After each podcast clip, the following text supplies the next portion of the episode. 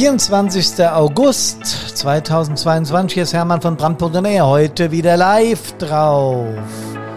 Macht mir ungeheuren Spaß wieder mit euch live dabei zu sein. Heute ist der 24. habe ich gerade gesagt. Ich hoffe, es geht euch gut. Servus, hallo und Gute.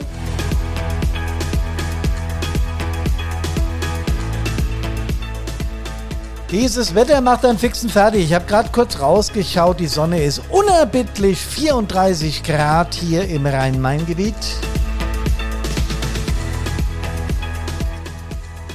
Podcast Nummer 196 befasst sich deshalb mit Dürre, Hitze, Extremwetter.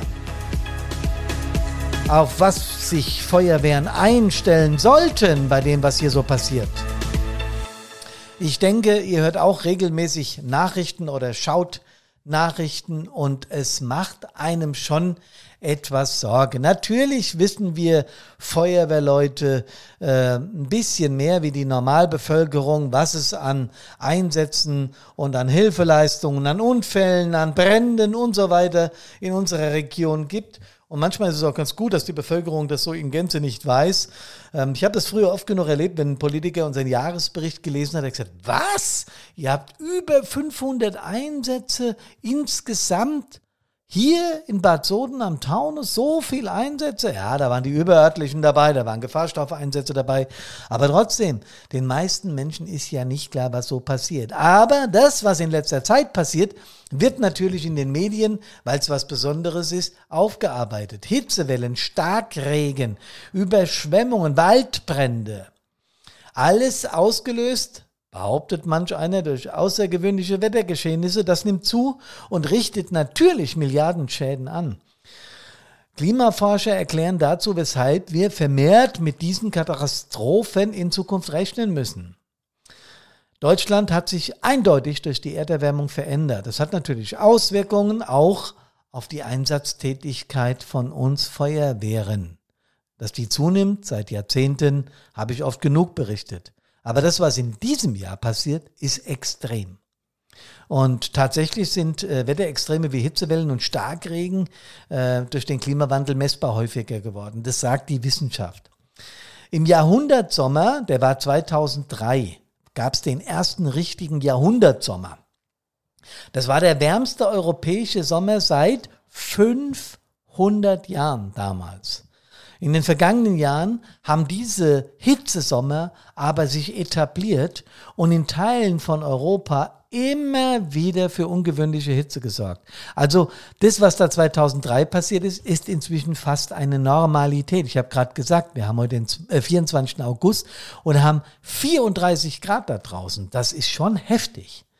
Ja, also nicht nur die Häufigkeit von solchen Wetterereignissen, sondern auch die Intensität das ist klar zu beobachten, hat zugenommen.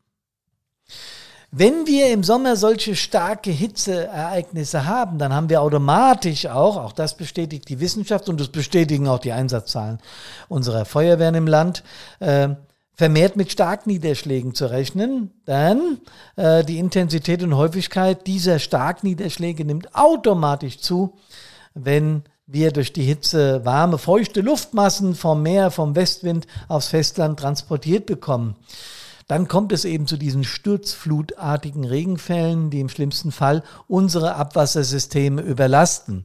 Ich habe ja schon mal erzählt, wie ich damals erstmals im Jahr 2004 ähm, oben bei uns auf dem Berg stand, also so Richtung Feldberg hier im Taunus hochgeht und habe auf Bad Sonnen runtergeschaut und das war ein See. Das hatten wir in dieser Form nur, glaube ich, annähernd ein einziges Mal in der Histor Historie unserer Feuerwehr. Äh, aber das war schon was ganz Besonderes und das hat sich im letzten, in den letzten Jahren wiederholt. Tja, und wenn sich das, auch da sich die Wissenschaft einigt, ähm, wenn sich das weiter steigern wird, dann wird diese, werden diese Hitzewellen und, und diese Extremwetterereignisse zu einer gewissen Form von Normalität. Und die Ausreißer werden dann noch heißer, noch trockener und noch niederschlagsgewaltiger. Das schreibt die Wissenschaft und das macht mir persönlich, da bin ich ganz ehrlich, nicht nur als Feuerwehrmann, sondern auch als Bürger ein bisschen Sorgen. Also wir hätten dann im Prinzip mehr Stürme, mehr Überschwemmungen, mehr Sturmfluten, mehr Hitzewellen und wenn wir das für die nächsten 40 Jahre prognostizieren, dann tritt das Ganze fünf bis zehnmal häufiger auf. Wenn wir es nicht schaffen, und das habt ihr auch schon hunderte Mal gehört, dieses berühmte 2-Grad-Ziel, also diese Steigerung der Temperatur insgesamt über 2 Grad Celsius, Celsius zu halten. Boah, ähm, da sind wir ja alle auch ein bisschen bequem. Ne? Das heißt zwar immer, lasst mal mehr die Autos stehen, kauft mal kleinere und keine SUVs, aber wir sind ja alle so, wie wir sind. Und bis wir aus den Verbrennern raus sind und bis das alles funktioniert und bis das alles hinhaut, tja, da werden wir uns schon, wir lieben Leute von der Feuerwehr, Kameradinnen und Kameraden, auf mehr Einsatzzahlen einstellen müssen. Da wird uns gar nichts anderes übrig bleiben. Die Zahlen übrigens von allen Verbänden Land auf, Land ab sprechen dafür sich. Ja, äh, was sollen wir denn machen gegen diese Überschwemmungssysteme? Äh, Quatsch, Überschwemmungssysteme, gegen die Überschwemmungen selbst. Es gibt da viele Vorschläge. Wir sollen die Abwasserkanäle ausbauen, äh, die Abwassersysteme insgesamt ausbauen, um die steigenden Niederschlagsmengen fassen zu können. Sorry, aber da muss ich mich kaputt lachen. Ich weiß, wie wir das damals im Magistrat als Thema hatten, weil natürlich die ganze Stadt betroffen war und die Bürger aufgeregt wissen wollen, was wir denn gedenken zu tun gegen diese Niederschlagsmengen. Ja, also gegen die Niederschlagsmengen können wir sowieso wenig tun, wir hier als Kommune oder überhaupt die Kommunen. Ähm, die Abwasserkanäle zu äh, verbreitern, also äh, die, diese Systeme größer zu machen. Wenn ich mir vorstelle, da müsste ja jede Straße aufgerissen werden, die Pumpwerke, alles müsste erweitert werden das wird auch sicher irgendwann mal passieren, aber bis das soweit ist, ach du lieber Gott. Dann wird empfohlen, natürlich wird empfohlen, mehr Grünflächen äh, zu machen, äh, Dächer zu begrünen und so weiter und so weiter, weil auch das die Erderwärmung mildern würde. Hm, auch bis das soweit ist, da habe ich so ein bisschen meine Zweifel. Ich will aber gar nicht gar nicht äh, philosophieren darüber, dass wir mehr Auenlandschaften, mehr Überschwemmungsgebiete als Pufferzone brauchen. Das ist ja so. Ne? Aber bis das soweit ist, werden wir uns noch gegen so manchen Niederschlag als Feuerwehr einsatztechnisch wehren müssen, oder? Und dann noch die Waldbrände, die ich eingangs beschrieben habe. In diesem Jahr haben die äh, Waldbrände, die Feuer in Deutschland, so einiges an Wald zerstört. Es gibt so ein europäisches Waldbrandinformationssystem, das sogenannte EFFIS.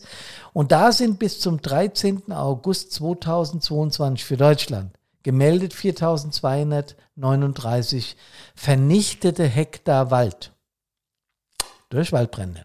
Das sind ungefähr 10, nee, nicht ungefähr, genau 10 Prozent mehr als im gesamten Waldbrandrekordjahr 2018. Das muss man sich mal reinziehen.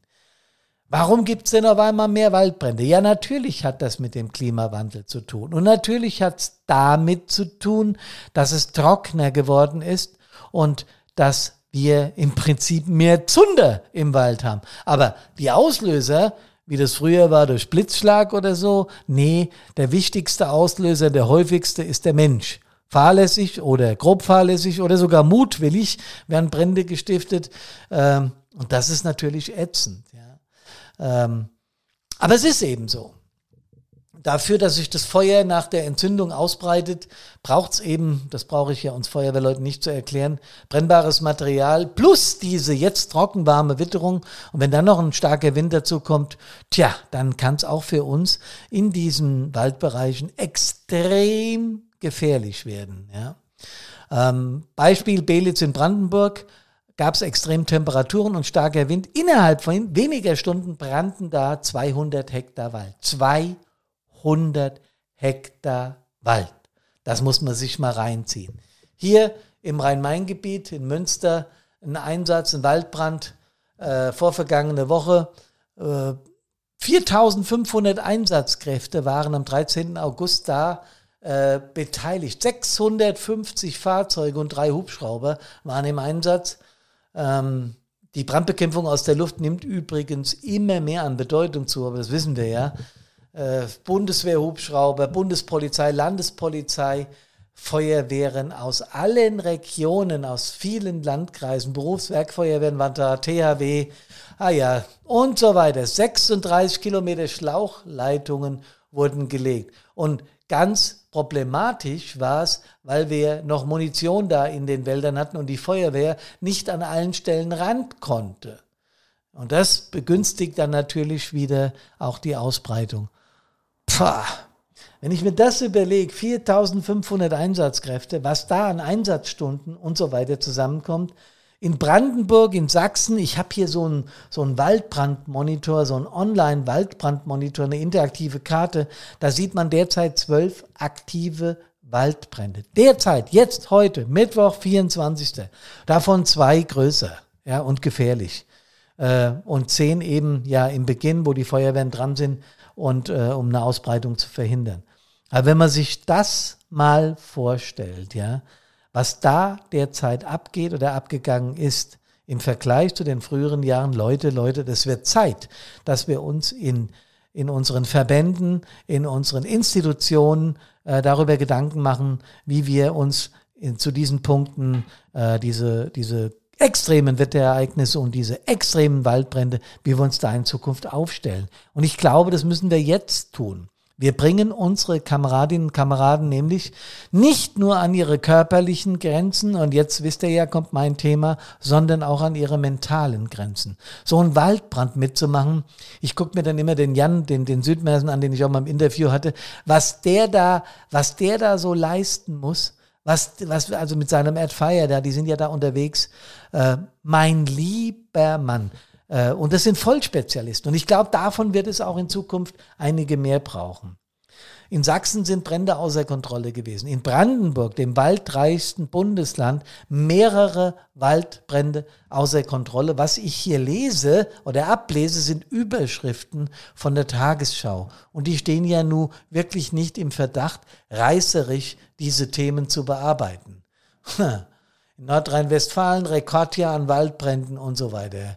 Überall aktuell Waldbrände in Deutschland. Wo gibt's denn derzeit Waldbrände? im Harz und so weiter und so fort. Tja, mir persönlich macht es Sorge und ich habe es eingangs gesagt, wir sollten uns darüber Gedanken machen in unseren Verbänden, in unseren äh, äh, Institutionen, wie wir künftig damit umgehen. Denn wir werden die Bevölkerung, den Klimawandel als Feuerwehr natürlich nicht stoppen können. Das können wir nur insgesamt und alle zusammen mit großen Anstrengungen. Also müssen wir uns seelisch und moralisch darauf einstellen, dass wir mehr Einsätze fahren müssen. Und wenn man sich die Zahlen anschaut, das habe ich schon oft genug erwähnt, das muss ich jetzt hier nicht in aller Ausführlichkeit wiederholen, wie sich die Einsatzzahlen in den letzten 25 Jahren entwickelt haben, wie sich die Zahlen der freiwilligen Feuerwehrleute in Deutschland und der freiwilligen Feuerwehren als Institution entwickelt hat, dann kommt man ganz schnell auf den Trichter, es ist Zeit, dass wir uns zusammensetzen und an dieser Stelle was tun oder zumindest überlegen, was wir machen könnten. Was wir auf der mentalen Ebene machen sollten, das sagen wir euch immer und immer wieder. Und das findet auch immer und immer mehr offene Ohren und dafür bin ich sehr, sehr dankbar. Denn Feuerwehr ist und war und bleibt mein Lieblingshobby. Es war schon mehr ein Beruf. Teilweise war es auch ein Beruf für mich, aber es ist was, was in Deutschland auf der freiwilligen Ebene nicht wegzudenken ist. Kameradinnen, Kameraden, ich möchte euch noch einen Termin ankündigen. Und zwar den 30.08. Um 19 Uhr haben wir wieder eine Live-Session für alle Menschen, die Fireproof 360 Grad absolviert haben oder für die, die ein Interesse dran haben, um mal zu hören, wie es da so abgeht, wie wir in der Community miteinander talken und sprechen. 30.08.19 Uhr. Meldet euch an über unsere Homepage, da gibt es einen Link in den Show Notes natürlich auch.